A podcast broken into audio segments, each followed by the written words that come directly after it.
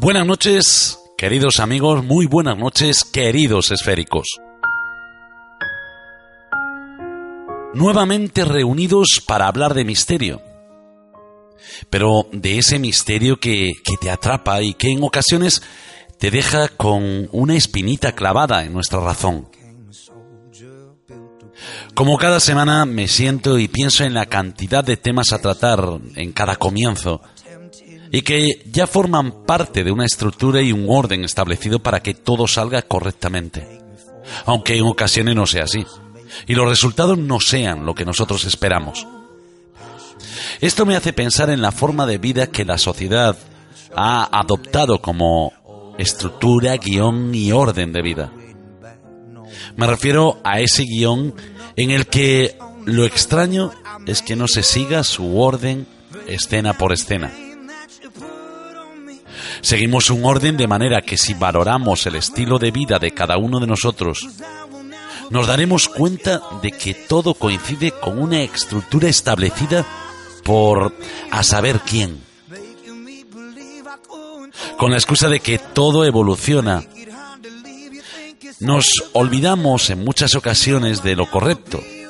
Y a pesar de escuchar las advertencias de muchas personas que nos rodean, hacemos caso omiso.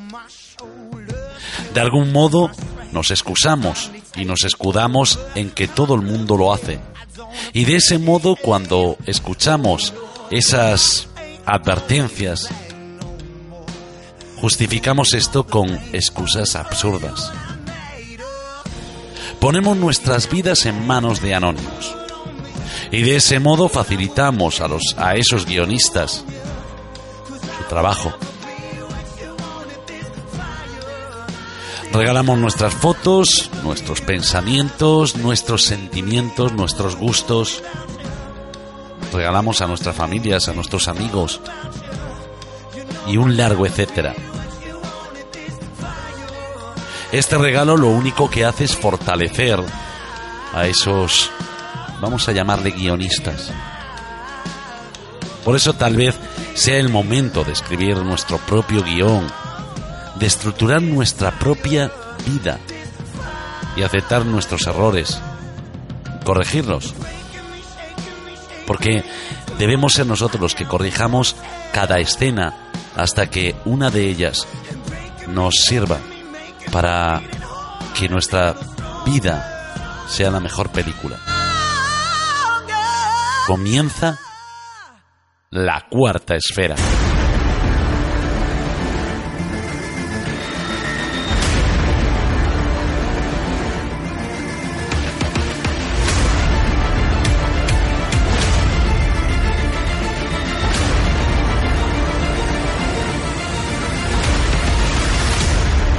Cuarta esfera.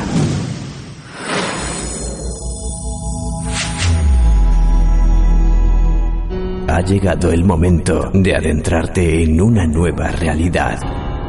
La cuarta esfera. Dirige y presenta Eduardo Pereira.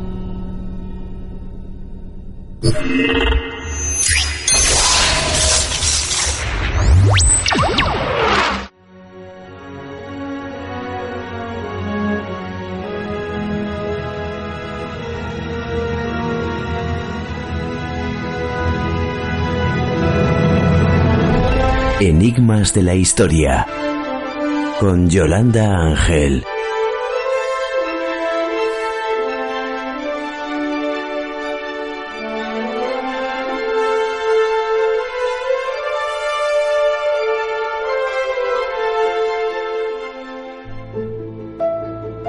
Buenas noches, Yolanda. Buenas noches, Eduardo. Bueno, esta noche vamos a hablar de una historia terrorífica que si saliera en las películas no hubiera parecido un exceso. Estos casos en el que la realidad supera cualquier ficción. Así que lo primero que me gustaría saber, o lo primero que me gustaría que nos contaras, es que nos definieras, para ir centrando este episodio histórico, ¿qué es un sínodo? El sínodo, a grosso modo, es un encuentro de autoridades eclesiásticas. El término de sínodo procede de la palabra griega sínodos, con Y, y se traduciría como una reunión de todos juntos. aludiendo al tema de hoy, un sínodo o concilio es un evento donde se reúnen obispos, diferentes líderes o especialistas para tratar temas religiosos, la organización religiosa, doctrinas, pues todo lo que tenga que ver con el tema de la religión, en este caso la católica. Dentro de la religión nos podemos encontrar desde el concilio provincial, el nacional, el ecuménico, que sería una, una reunión convocada por el Papa y que estaría abierta a todo el mundo. Es importante que se diferencie sínodo episcopal o concilio ecuménico, porque aunque los dos nos vamos a encontrar con un encuentro de obispos, en el sínodo es para consultas o temas relacionados con el Papa, mientras que el concilio, pues para lo que sirve es para las definiciones dogmáticas. En el caso de esta noche, es una reunión de obispos, con un papa a la cabeza, que es que lo convocaría, pero que su misión sería la de juzgar a una persona en su trayectoria, aunque desde luego, como vamos a ver esta noche, de una manera absolutamente siniestra. Bueno, pues para conocer el tema y el contexto histórico en el que nos vamos a meter y a sumergir, dinos en qué época se basa todo lo que nos vas a contar hoy. Mira, nos vamos a situar en Italia, obviamente, no en el país que conocemos ahora, sino en la alta Edad Media. Un montón de reinos situados en lo que es toda la península de Italia. La Italia del siglo IX, donde los papas se sucedían, casi se podía considerar que esta era una profesión de alto riesgo, porque entre los siglos 872 y, y 965, en menos de 100 años, hubo ni más ni menos que 24 papas, y muchos de ellos murieron de muerte natural, porque naturalmente te mueres si te asesinan. Es decir, que es que casi todos ellos acababan de una forma u otra asesinados. Casi formaba parte del protocolo de los papas. Obviamente no todas las muertes de los papas podían estar bajo sospecha, pero claro, con esta mortalidad tan alta, nunca se terminaban de despejar todas las dudas. También hay que tener en cuenta que el sumo pontífice entonces era un cargo de poder, un cargo de poder político, con un ejército y con todo eso que conlleva un, poder político. Igualmente, si durante el mandato papal, como es el caso de esta noche, nos encontramos con que hay varias partes que andan a la gresca por el dominio de territorios, de poder, de coronas, el papa del turno, si se inclina hacia uno o hacia los otros, obviamente tus días como líder de la Iglesia, pues podrían acarrearte serios y posiblemente mortales problemas de salud.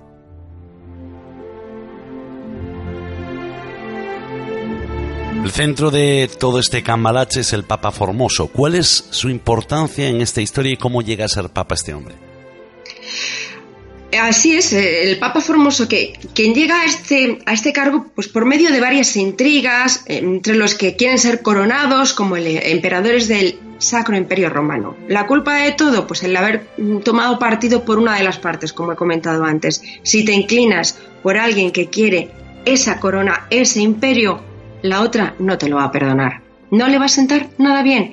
Y mientras estaba el anterior, el Papa Nicolás Formoso, era obispo de Porto Estuvo en una zona en la que sería la actual Bulgaria, con una labor evangelizadora que fue muy reconocida por, el pontífice Nicolás en aquel momento, hasta el punto que se le nombra a Formoso como una gran persona de santidad y buenas costumbres. Algo que a la larga, pues le ponen en el trono papal. Y lo mencionado, en el momento en que hay una gran guerra entre dos aspirantes por ser el emperador del imperio germánico, todo se había recrudecido hasta tal manera que al ser nombrado papa se posiciona en uno de los bandos y a la larga pues va a ser lo que va, de lo que vamos a hablar en el capítulo de hoy, qué es lo que le reporta el haber llegado al papa e inclinarse hacia alguna de las partes. Bueno, entonces nos encontramos ante dos partes en conflicto. ¿Quiénes son esas partes o actores que se quieren hacer con el reino o imperio germánico? Las dos grandes familias en ese momento que, se están pegando literalmente en guerras y en batallas por el poder en una Italia de finales del primer milenio son los Spoleto, por un lado, y por otro, Arnulfo de Carintia. Este es por quien toma partido Formoso, y ante este apoyo, Arnulfo le, pues, le echa una manilla para ser el Papa. Los Spoleto son quienes están gobernando Roma, la ciudad de Roma. Guido de Spoleto, bueno, pues está un pelín molesto, vamos a decir pelín, por la posición de Formoso y le presiona para que diera valor a la sucesión de su hijo Lamberto. Claro, a Formoso, además, que no le cae nada bien esta familia en concreto, que Lamberto sea un buen cristiano no le parece del todo correcto porque, bueno, no es alguien que se comporte bajo las doctrinas o directrices de, de esta religión. Pero aún así el evento se produce. El Papa le corona como sucesor, parece ser que bastante a regañadientes.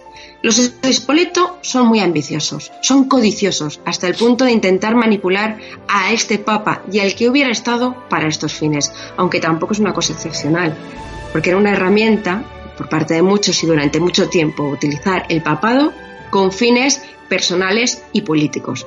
Poner a Dios, aunque sea a punta de cuchillo, de tu parte.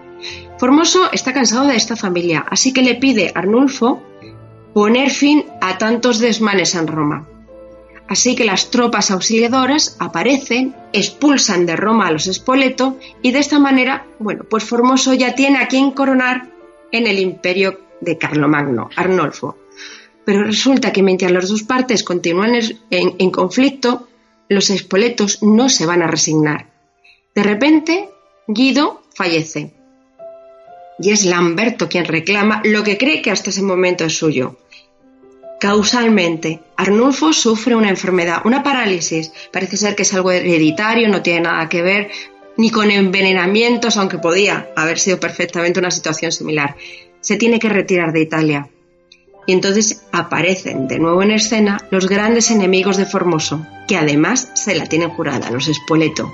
Formoso estará en el trono papal durante cinco años, que no debieron ser años muy cómodos. Por supuesto, también se especula con que le pudo haber pasado algo, pero aunque murió con 82 años, podemos considerar una edad muy avanzada y más para aquella época, también se cree que Formoso posiblemente pudiera haber sido envenenado por haberse posicionado pues en el bando para los Espoleto que no era el correcto. Una vez eh, se muere Formoso, la sed de venganza de la familia Espoleto contra él no se apaga, se queda ahí, se mantiene. ¿Qué es lo que ocurre cuando muere Formoso? Pues a Formoso, después de este papa, le sucede Bonifacio VI. No dura mucho, mm, parece ser que, bueno, eh, no tenía un pasado muy devoto este papa, pero bueno, estaba auspiciado por Lamberto de Spoleto. A Bonifacio le dio de repente un ataque de gota que hizo que tuviera un mandato que no duró ni 15 días, no le dio tiempo al hombre a nada. fueron momentos muy convulsos, tanto para la familia Spoleto, eh, pero ellos se sabían manejar a las mil maravillas en estas intrigas palaciegas. Y se nombra un nuevo papa, Esteban VI, que junto con la familia Spoleto trazan una venganza sumarísima porque no le perdonan ni olvidan la oposición de Formoso, aunque estuviera muerto. El Papa organiza un sínodo por supuesto auspiciado por Lamberto de Spoleto, que quiere que se le borre del mapa y que le condenen a este papa al damniato memorien, la condena de la memoria. Le quieren borrar literalmente de la historia. A las figuras fallecidas muchas veces se les juzga, ¿no? Y, se habla de todo lo que hicieron mal. Pero ¿cómo fue aquel juicio para condenar la memoria de este papa? Bueno, pues eh, realmente el intentar desacreditar, como tú dices, la memoria de alguien cuando no está, además formaba parte de, la historia casi de la humanidad, los romanos lo hacían muchísimo, era una práctica mm, no habitual, pero tampoco era una cosa excepcional. Te quieres cargar, sobre todo si eres el enemigo o alguien en el que no estabas de acuerdo, en el momento en que llegas a reinar, pues intentas defenestrar ese nombre. Nos vamos a encontrar situaciones parecidas siempre, intentar borrar, hacer desaparecer llevar a las luchas, intrigas al extremo. Curiosamente, por lo que pretendía los Espoleto con Formoso era eso, borrar de la memoria su nombre, y montaron el número. Lo complicado es que después de lo que montaron alguien se olvidara, porque este juicio ha sido definido de muchas maneras, como el concilio cadavérico, o en latín, el synodus horrenda, el sínodos horrible porque no se conformaron con montar un juicio contra la memoria de Formoso, sino que se estaban tan arriba que se decide que el Papa el Papa muerto, tiene que estar presente y escuchar las acusaciones. Dios mío. Un detalle sin importancia, ¿no? Sí, Pues claro. bueno, es que Formoso no estaba, estaba enterrado, llevaba nueve meses muerto. Pues no les fue un inconveniente. Se le desentierra, se le viste de papa, se le colocan los símbolos, las insignias, lo- todo lo que hubiera llevado en vida como, como pontífice, se le sienta en mitad de la sala, eso sí, atado al sillón para que no se cayera, porque se podría montar un cirio con aquel cuerpo en descomposición. Se le iba a juzgar en persona a Formoso. Un cirio es lo que tenían que haber repuesto a él, ¿no? bueno, eh, toda una locura, ¿no? Yo est- estoy imaginándome a Formoso.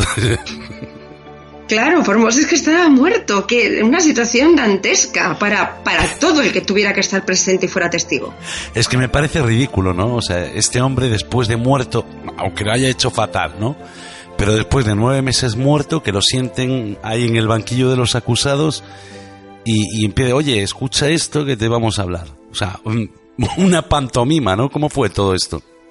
Pues una locura total.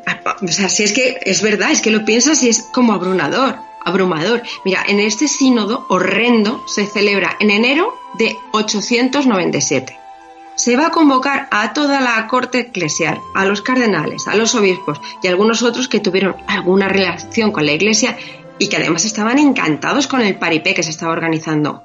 Por una parte nos encontramos la acusación, el Papa Esteban VI y, for- y por la otra Formoso. Bueno, que ante la incapacidad, no sabemos por qué, para poder hablar se le nombra a un diácono como abogado. Diácono que parece ser tenía la misma intención que Formoso, no decir nada por si las moscas. Y hablando de moscas, el acusado destilaba un olor que era insoportable y estar en aquella sala debía ser lo más nauseabundo que pudiéramos imaginar. Se recogió eh, crónicas sobre esta situación, que decían, un hedor terrible emanaba de los restos cadavéricos. A pesar de todo ello, se le llevó ante el tribunal, revestido con sus ornamentos sagrados, con la mitra papal sobre la cabeza casi esqueletizada, donde las vacías cuencas pululaban los gusanos destructores, los trabajadores de la muerte. Así que nos podemos imaginar el esperpento de la situación, formoso, todo vestido de papa, en estado de descomposición, putrefacto, y el otro papa, Esteban, acusándolo directamente al muerto de usurpador. Y claro, Formoso pues no iba a decir nada, y el diácono que le defendía todavía menos. Así que el tribunal acepta las acusaciones como cierta y la venganza de la familia Spoleto se cumple. Es declarado culpable.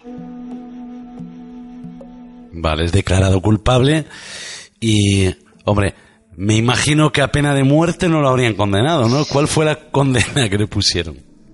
Claro, es que hubiera sido tan ridículo, pero debía ser tanta la rabia que acumulaban hacia, hacia este personaje que se ensañaron con su cuerpo. Se le condenó, eso, a la pena de la memoria.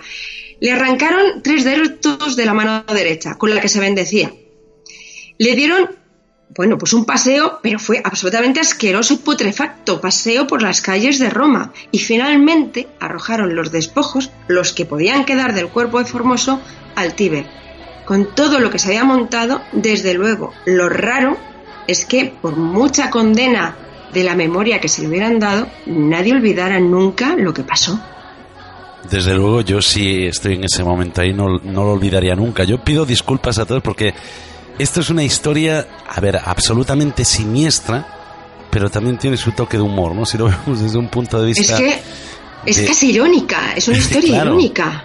Es que lo que decíamos al principio, ¿no? Parece que está más allá del guion de una película, ¿no? O sea, esto es, no sé, parece la vida de Brian. no sé. Bueno, al final, eh, cuando se consumó la condena, ¿hubo consecuencias relativas a este sínodo siniestro y sus ejecutantes o no? Pues sí, porque poco tiempo después ocurrió algo que desde luego nunca se lo hubieran esperado. Un rumor que aseguraba que el cuerpo de Formoso había sido sacado del Tíber y que obraba milagros. Así que, ¿para qué queremos más? Porque claro, había quien se había quedado como nosotros, horrorizados con lo que habían hecho, que no, y no se lo podían perdonar al Papa que se hubiera metido en aquel lamentable episodio de profanación.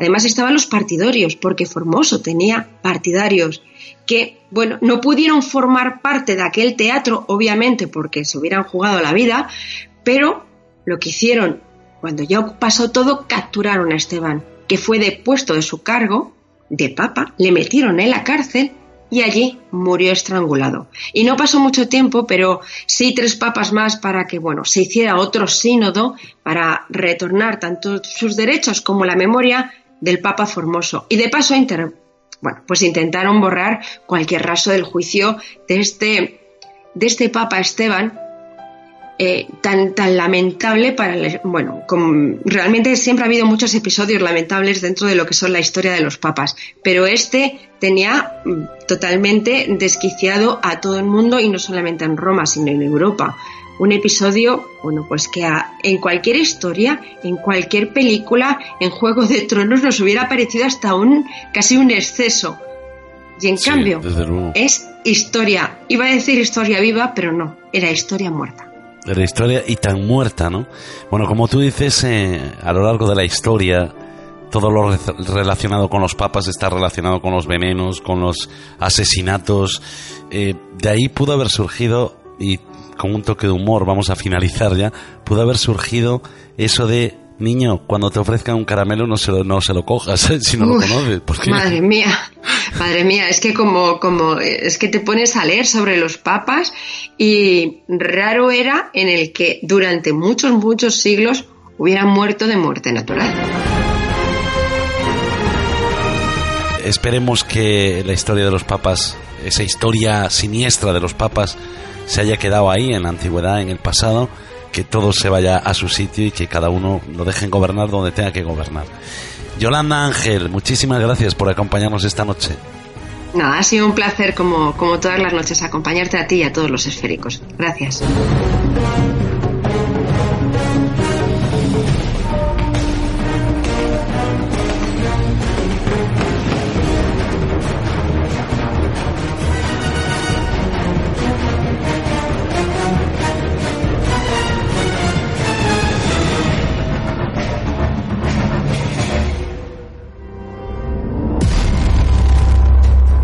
Vive el misterio desde otro punto de vista. La cuarta esfera.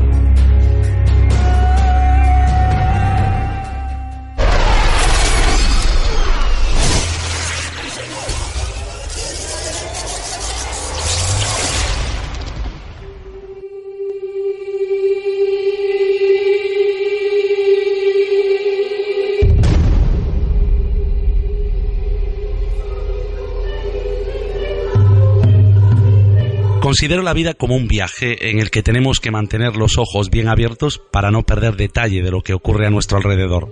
Seguramente que si todos lo hiciéramos encontraríamos la explicación a un sinfín de sucesos. Buenas noches, Francisco. Muy buenas noches, pues encantado de estar con vosotros.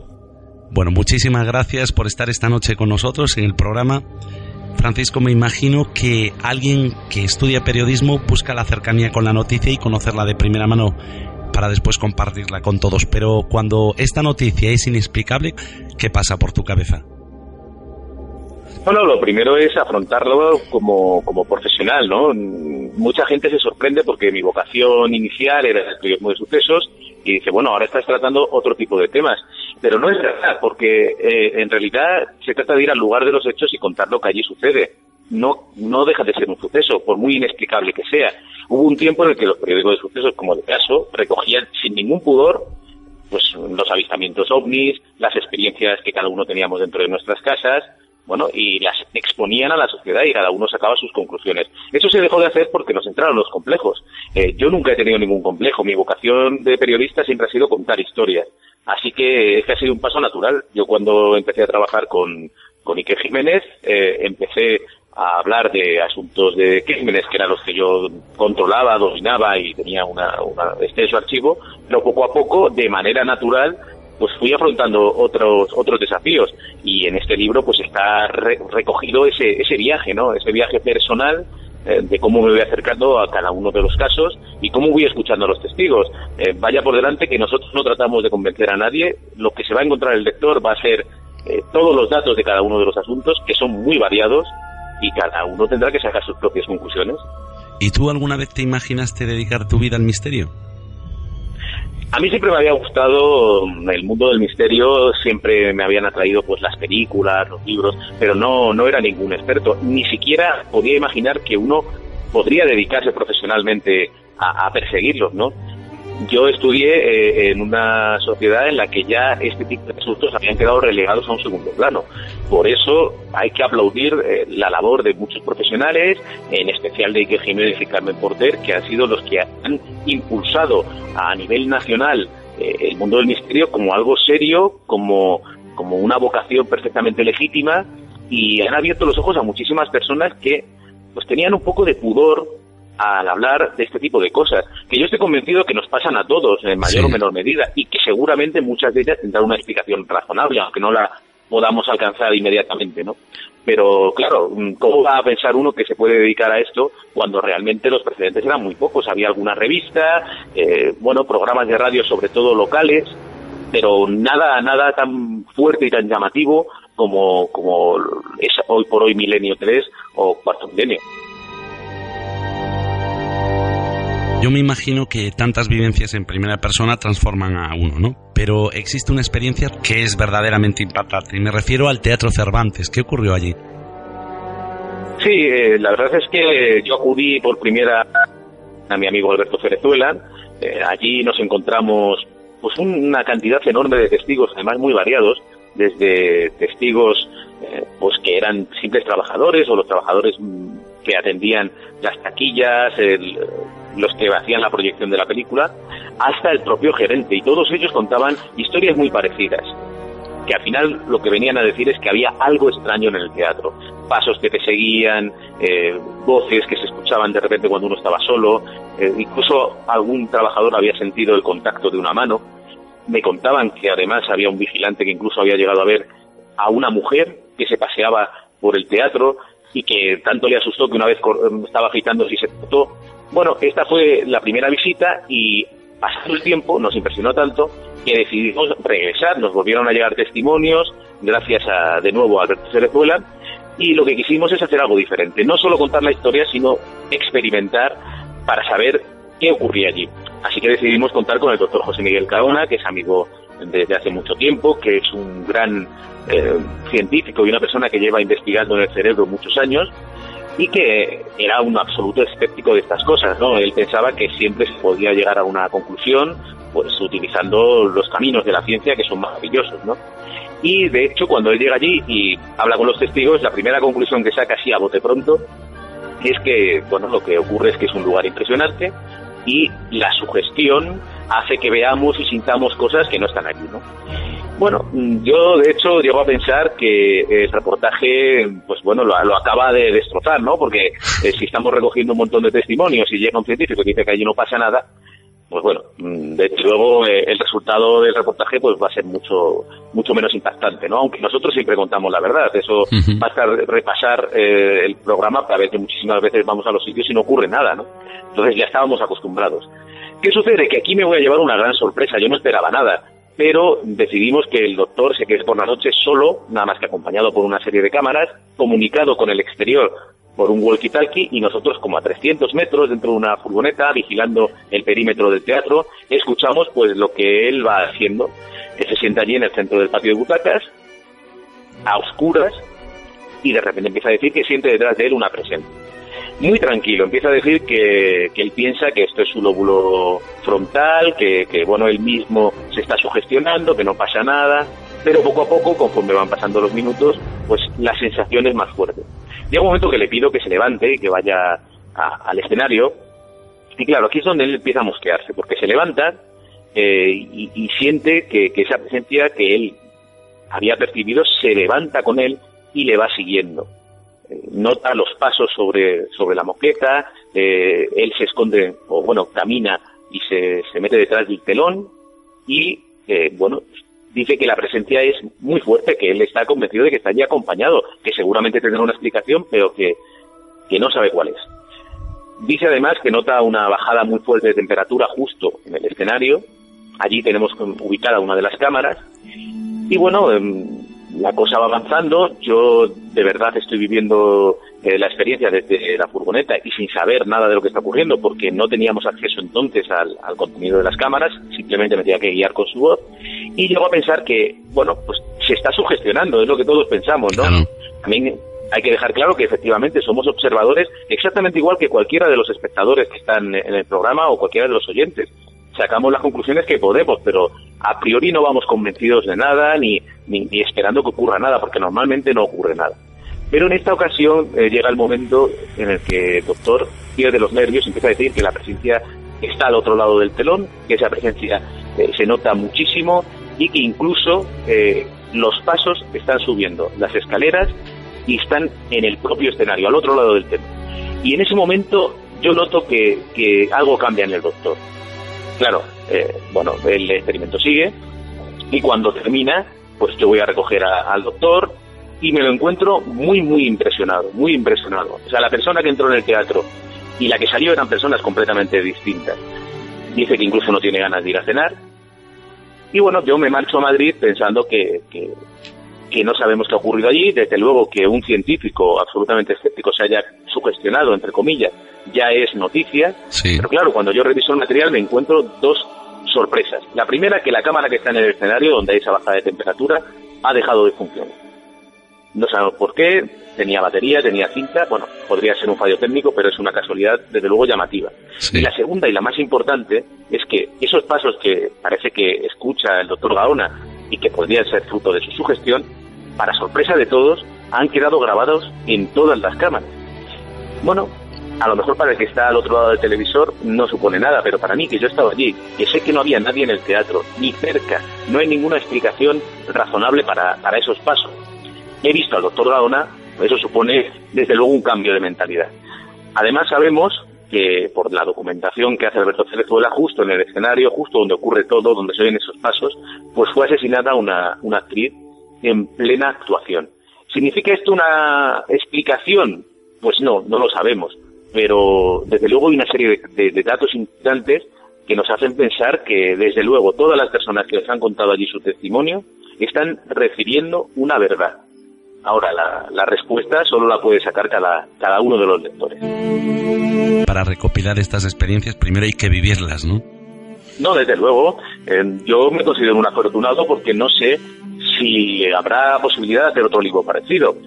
Estos son 10 años en antena, son 10 años yendo a los lugares de los hechos, enriqueciéndome con las experiencias también de mis compañeros que han aportado mucho a la manera de ver la realidad y, desde luego yo creo que eso está transmitido en el libro. Además, queríamos que el libro fuera un objeto de coleccionista, no nos interesaba hacer un libro más y por eso está tan cuidado, por eso hemos utilizado una editorial artesanal que se ha volcado en el diseño de ese libro y el que lo tenga en las manos pues va a vivir una experiencia única. Es un libro único, eh, tanto en su contenido como en la forma de presentarlo y lo único que pretendemos es que cada lector piense, saque sus propias conclusiones y se despoje de los pudores que a veces impone la sociedad, no sabemos muy bien por qué, porque de todo se puede hablar.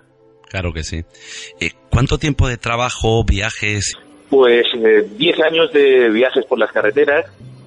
Hay una selección, yo en ese tiempo he hecho más de 200 reportajes, más de 200 historias y se ha hecho una selección, porque yo quería que quedara bien representado pues todo el espectro de, asuntos que se tratan en el programa, a los que nos enfrentamos y, pues hay una gran diversidad con lo cual, cada persona va a encontrar algunos asuntos que le van a llamar muchísimo la atención, otros que a lo mejor pues les dejan más fríos, pero yo creo que eh, cada lector va a vivir una experiencia muy, muy distinta. Y, por supuesto, es un libro con mucha luz, para nada es un libro que dé miedo, a pesar de que la portada parece una, es una tabla de Ouija, ¿no? Eso es una idea que tuvo el editor y yo creo que lo que se trata de hacer con esa portada, aparte de llamar la atención, por supuesto, es que sea un símbolo, que sea un símbolo de esa comunicación, de esa puerta entre la realidad tangible que vemos y que, no tiene mayor misterio, y esa realidad intangible que todos experimentamos, que todos vivimos, pero que no sabemos muy bien lo que es, no sabemos si procede de nuestro interior, si hay algo más. Y bueno, la Ouija sí que es esa, esa puerta. Pero Ya te digo que no, no creo que sea un libro que contenga historias que den miedo, todo lo contrario. Yo creo que es un libro que, que nos abre la puerta a una esperanza eh, que va a ayudar a mucha gente a comprender las cosas que le pasan y, y yo creo que desde este punto de vista mm, va a ser una aventura que todo el mundo puede disfrutar. O sea que es un libro que cualquiera puede leer, ¿no? Porque normalmente cuando hablamos de misterio la gente lo relaciona con el miedo, pero no tiene por qué ser miedo. Todo lo contrario, yo siempre digo que, que lo único que tememos es aquello que desconocemos. Se puede hablar de todo, eh, todas las terapias eh, psicológicas cuando uno tiene un problema se reducen a esto, a contar lo que te pasa, lo que piensas y bueno, si nos suceden cosas, pues hay que ponerlas sobre la mesa el miedo está ahí, el miedo nos puede ayudar a comprender determinadas cosas, nos puede proteger en algunos momentos de nuestra vida, pero no podemos vivir con miedo. Yo siempre lo he dicho. Y eh, antes con, con el libro anterior, Dosier Negro, en el que recogía pues todos los crímenes que me habían sobrecogido, eh, la historia no era asustar al personal, todo lo contrario, era darle armas para que pudiera enfrentarse a la realidad que esto ocurra y que está ahí, ¿no?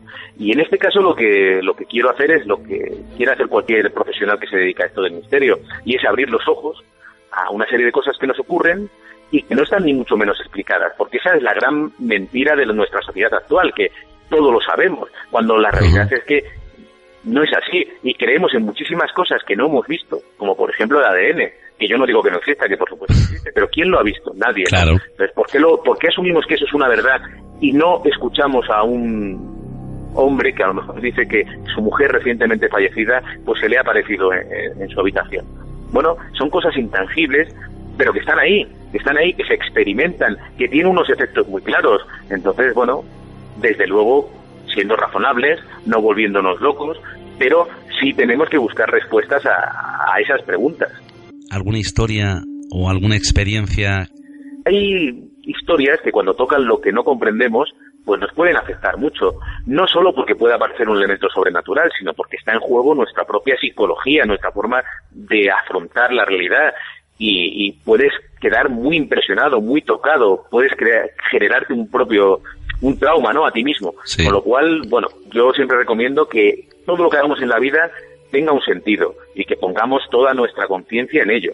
Así que, bueno, como te decía, eh, es un elemento gráfico, yo creo que es muy simbólico y que a pesar de que no esté la Ouija precisamente eh, este elemento representado en el contenido del libro, sí que es verdad que es un poco el hilo conductor, es una realidad que nos hace pensar que hay otro mundo, ¿no? Y, en el libro pues estamos hablando de lugares espeluznantes, estamos hablando de milagros, estamos hablando eh, de leyendas, de fantasmas, de la muerte, ¿no? Que tanto eh, nos han robado, porque es una realidad que tenemos al final de nuestra vida y de la que casi no se habla y, y tiene muchos misterios, ¿no? Hablamos de fenómenos extraños, de aparecidos, en fin, que está recogido, yo creo que todo el campo ese tan grande de eso que se ha dado en llamar misterio, pero que, el misterio lo es todo, porque cuando no sabemos nada y lo reconocemos, pues el misterio lo es todo. El misterio puede ser un asunto criminal o el misterio puede ser un hecho arqueológico, un nuevo descubrimiento científico, cualquier cosa. El misterio lo es todo, tienes razón, totalmente de acuerdo contigo. Eh, en tu caso, ¿qué otorga más satisfacción como reportero? ¿Vivir en primera persona la historia que tú escribes o después materializarla? Hombre, yo creo que mm, soy un privilegiado y eso lo tengo claro y por supuesto mi propio camino se ha labrado en cada reportaje, pero no hubiera estudiado periodismo si, si lo que si lo único objetivo hubiera sido vivir las cosas, ¿no? Yo creo que lo fundamental es trasladar ese mensaje, trasladar esas vivencias al receptor, al lector, al oyente, a la persona que está viendo la televisión. Si uno es capaz de conmover o de hacer pensar un segundo, atrapar la atención de, otra persona, yo creo que eso es maravilloso. Y yo es eso lo que he intentado hacer en mi carrera profesional con cualquier historia. Y yo creo que sería capaz de contar historias en cualquier campo de la, de la, del periodismo de la información. Me da igual que sea un acto de, de crónica rosa o un crimen o un hecho extraordinario eh, al final la esencia es la misma, es trasladarle a una persona que no puede estar allí tus sensaciones, la información que tú has obtenido, la documentación y, bueno, lo que sí que hay que ser es muy honesto y tratar que las de, que las personas saquen sus propias conclusiones, que a veces nos están robando eso, ¿no? Todo el rato nos están diciendo lo que tenemos que pensar. Hay eso que se llama eh, subirse al carro ganador, que parece que hay una opinión que es la políticamente correcta, y todos la aplaudimos porque nos sentimos desintegrados. Y yo creo que eso es una pobreza enorme. Cada uno de nosotros tiene que tener su punto de vista y, bueno, eh, hay cosas que, están ahí, que, que nos están golpeando todos los días y que no tenemos por qué negar. Yo me imagino que no es sencillo encontrar estas historias, pero ¿tú qué protocolo sigues para filtrarlas? Es decir, a ti te llegan diferentes historias y, ¿cómo haces para decir, bueno, pues voy a seguir esta o voy a seguir aquella? ¿O las sigues todas y después coges una? Bueno, la experiencia es un grado y yo creo que después de 10 años ya eh, sabes por dónde van cada uno de los testigos, cada una de las historias, pero hay varios puntos. Por un lado están los colaboradores que tenemos a lo largo y ancho del país, muy buenos, que hacen un trabajo que no se ve, pero muy importante, esas personas que localmente acuden a los hechos, eh, toman las primeras declaraciones y luego nos las trasladan. Por otro lado están los espectadores y los oyentes que desde su casa, desde su misma experiencia, nos cuentan lo que les ha pasado y también muchas veces reclaman nuestra atención y nos dicen que vayamos a escucharles. Y desde luego, pues muchas historias surgen también de las hemerotecas, de los archivos, con lo cual es un mundo inagotable. Siempre están pasando cosas, siempre hay testigos que quieren contar lo que les ha sucedido. Ahora más que nunca, porque se están dando cuenta de que no pasa nada, de que hay mucha más verdad en esos testimonios que en los telediarios, con lo cual eh, hemos abierto una puerta y yo creo que hay muchas historias aún por contar.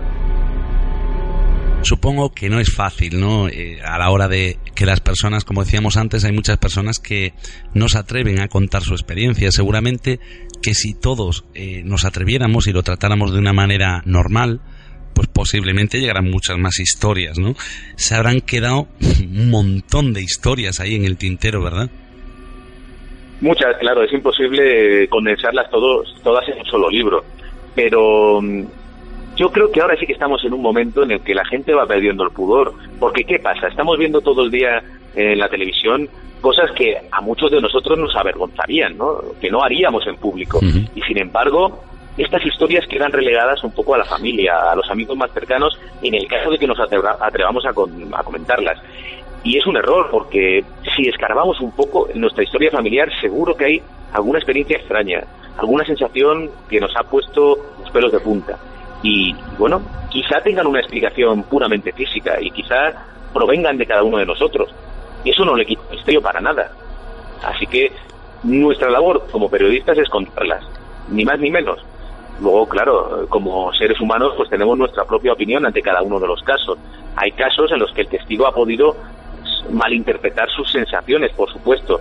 Eh, hay casos que se pueden explicar desde la pura psicología o desde la pura experiencia de la sugestión, pero hay otros que quedan con un interrogante muy grande, ¿no? Y ahí, pues cada uno tiene que, que afrontarlo como, como pueda, ¿no? Lo que hay que dejar muy claro es que no se puede escuchar a esas personas que vienen con las certezas absolutas, que vienen a criticar, cerrar puertas, porque eso nos empobrece. Es decir, el ponernos una, una venda y el caminar solo por la superficie sin mirar a ningún sitio porque no hay nada más, nada más que el centro comercial que tenemos al lado y, las elecciones próximas, pues nos convierten en robot, ¿no? Somos seres humanos, tenemos sensaciones, tenemos emociones y, por supuesto eso debe tener un espacio en los medios de comunicación. La verdad es que tal vez tuviéramos que eh, quitarnos esa, esa soga ¿no? que tenemos y esos pudores y esos, esos tabús que tenemos a la hora de hablar del misterio Tú en este caso ya, para ir finalizando, Francisco, en este caso, ¿alguna historia que te haya impactado a ti de verdad, a ti personalmente, que te hayas pasado miedo? Hay muchas, pero mira, hay una que, que yo creo que le puede interesar a todos los, testigos y a todas las personas eh, que se acerquen al libro, a todos los lectores, y es eh, el propio Sanatorio de Agramonte, que tiene mucha historia. Quizá es el, el elemento más reconocible de todo el libro, porque esa es otra de las cualidades, creo yo, del libro. Son casos absolutamente nuevos. No es volver sobre los casos clásicos del misterio, sobre los que se ha hablado mucho y hay especialistas pues que saben muchísimo más que yo, ¿no? De hecho, yo no me considero ningún experto. yo soy simplemente un periodista que ha recogido historias. Y es el Sanatorio de Agramonte tiene, pues bueno, mucha, mucha magia. Es un lugar en el que yo reconozco que, que me costó mucho entrar, no, no me apetecía nada. Y acudí por segunda vez, porque la primera vez había acudido mi compañero Pablo Villarrubia y todavía habría una tercera vez en la que iría mi compañero Javier Pérez Campos. Fui esa segunda vez porque nos llegaron de repente estas casualidades ¿no? de la vida. Tres fotografías del mismo pasillo del Sanatorio de Agramonte, que es enorme. Pues fíjate, tres espectadores habían fijado en el mismo pasillo, habían tirado tres fotografías y en las tres aparecía un elemento extraño y no era el mismo, es decir, no era lo mismo. Eran tres fotografías muy distintas en el mismo, en el mismo lugar. En una se veía unos, una especie de pies que subían por una escalera al fondo, en otra había como una figura apoyada sobre la pared, y en la tercera había un hombre, o, lo que parecía un hombre, con una capa en mitad de la, del paseo. ¿Eran paraidolias? ¿Vemos lo que queremos ver? Pues puede ser, yo no, no puedo decir no. Pero nuestra labor era ir allí, ver si había algún tipo de elemento que pudiera explicar estas fotografías. Por ejemplo, pues no sé, un retrato, eh, una escultura que los testigos no hubieran visto, algo que explicara que aparecieran esas cosas en las fotografías. Y bueno, nosotros no encontramos nada. Vimos aquel pasillo, era un pasillo impresionante, abovedado, y nos quedamos con la cara un poco desencajada, ¿no? Hablamos con cada uno de estos testigos que habían hecho las fotografías, pues paseando por allí por el, por el sanatorio. Algo poco recomendable porque es un lugar peligroso que se puede derrumbar en cualquier momento porque está completamente abandonado. Y bueno, habían sacado fotografías por todo el lugar y solo en este pasillo se habían encontrado con, con eso tan extraño. Yo creo que es un buen ejemplo porque no tratamos de decir que esas fotografías captaran un fantasma, mucho menos, pero tampoco podemos desmentirlo. Es decir, ahí hay tres fotografías de tres espectadores que además de ciudades distintas y justo en ese lugar han captado extrañas apariciones, ¿no? Así que cada uno, tanto el que no cree absolutamente en nada, que dirá, bueno, pues esto es un efecto, pero se quedará con que es un efecto muy curioso, de verdad. Como aquellos que creen que puede haber algo más, pues pueden hallar ahí una explicación, ¿no? O una esperanza. Francisco, muchísimas gracias por haber estado esta noche con nosotros. Muchísimas gracias a vosotros, un placer.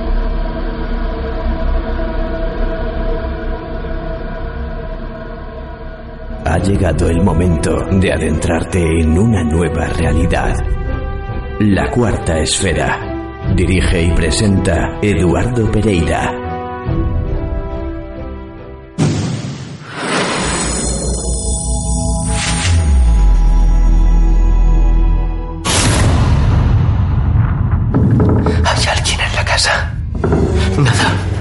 Nadie nos separará. Nunca.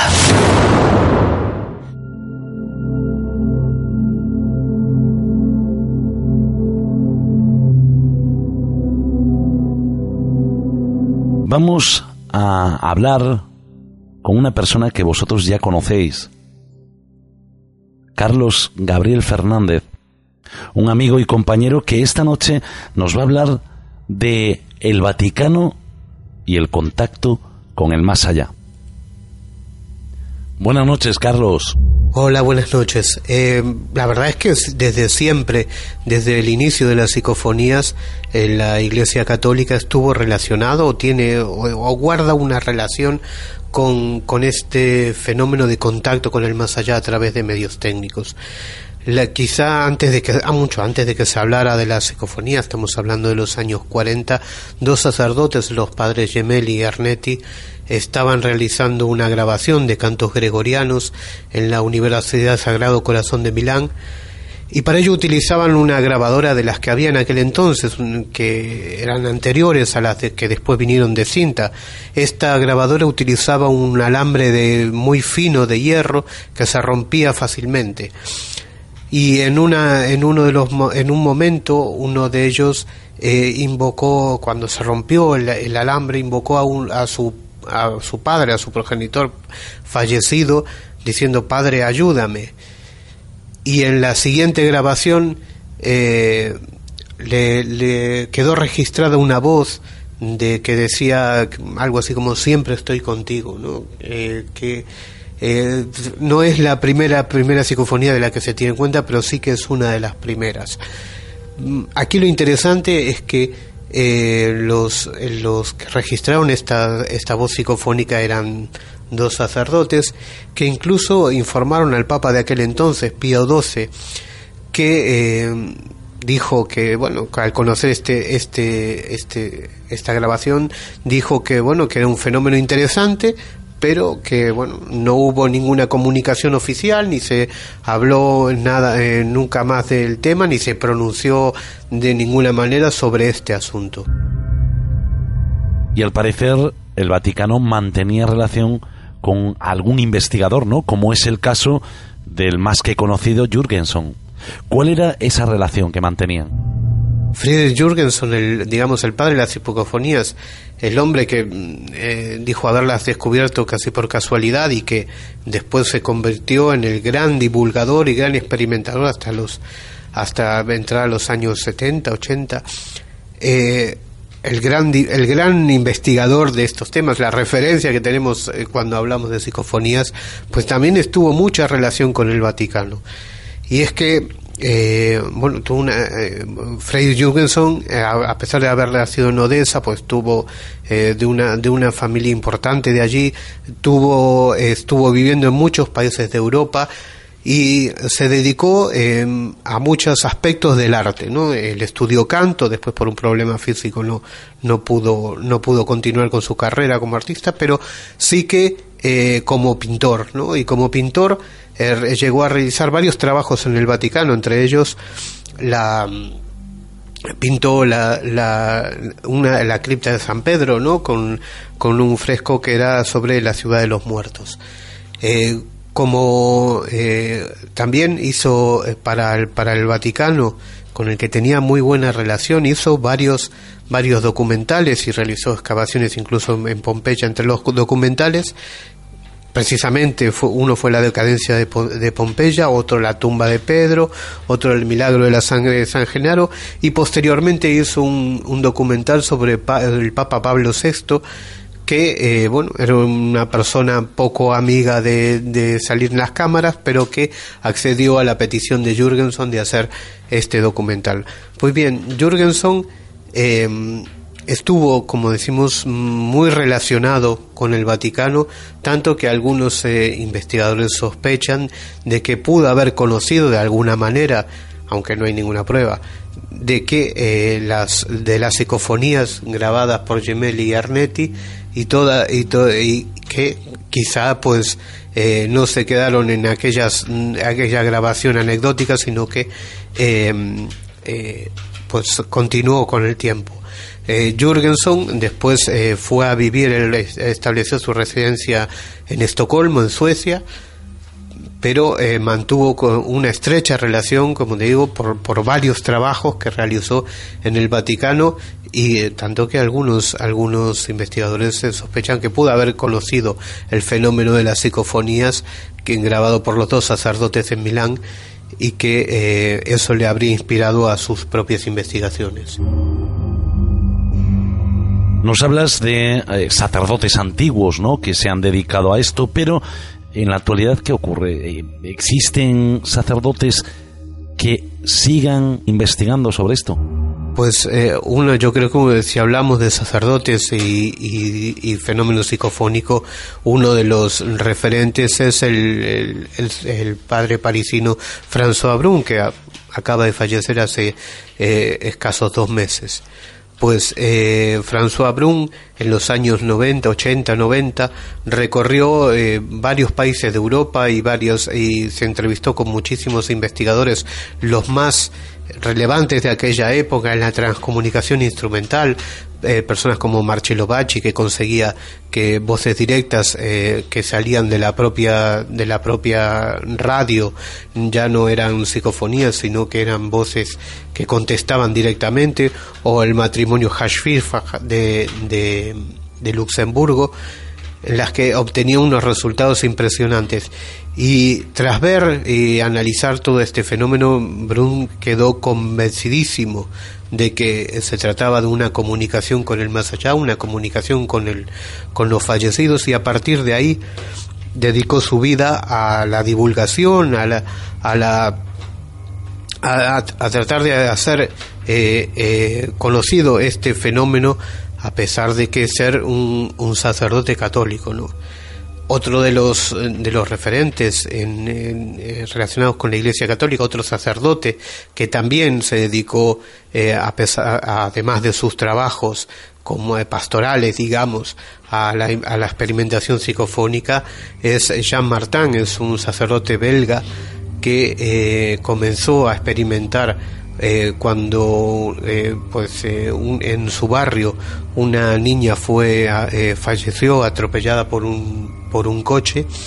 A partir de ahí decidió experimentar a ver si era capaz de lograr la voz de esa niña. Lo consiguió él por lo menos así lo creía. Y a partir de allí consiguió realizar numerosas numerosas grabaciones psicofónicas a compaginándose o, manteniendo paralelamente su, su trabajo como sacerdote, ¿no? como sacerdote católico. Bueno, Carlos, pues ya vamos a ir finalizando, pero antes me gustaría saber cómo justifica el Vaticano que algo tan criticado y en muchas ocasiones condenado sea corroborado por gente de la propia Iglesia, o sea, que está dentro. Es cierto, porque la, Iglesia eh, suele decir que eh, mm, suele condenar este tipo de prácticas, estos contactos con el más allá. Sin embargo, vemos que hay dentro de la Iglesia, ¿no? hay numerosas personas que sí se han dedicado eh, a, a, experimentar y a justificar y a, y a promover estos contactos con el más allá. yo recuerdo, mantuve varias, varias conversaciones con François Brun y eh, una de las que eh, él, estaba convencido, como digo, de que absolutamente convencido de que había un contacto con el más allá y él justificaba eh, la, que la Iglesia se interesara por, por estas temáticas en, y que incluso ponía un, ponía un pasaje bíblico, Corintios 12:10, como, eh, como prueba de que esto era posible y que no tendría por qué ser condenado. En este pasaje que se habla de, de, los dones del Espíritu Santo, hay una frase que dice que habla del, eh, entre esos dones, el discernimiento de los espíritus. Él consideraba que esa frase, tal como fue traducida, eh, y que eh, era eh, inequívocamente hacía referencia a los espíritus de los muertos, con lo cual si estaba en los en, la, en, la, en el Nuevo Testamento, pues no tendría por qué ser condenado ni tendría por qué ser una práctica considerada fuera de la fuera de la, de la ortodoxia católica, o sea, de, la, de las creencias católicas. Ahora también hay que aclarar una cosa la iglesia no es un pensamiento uniforme y único.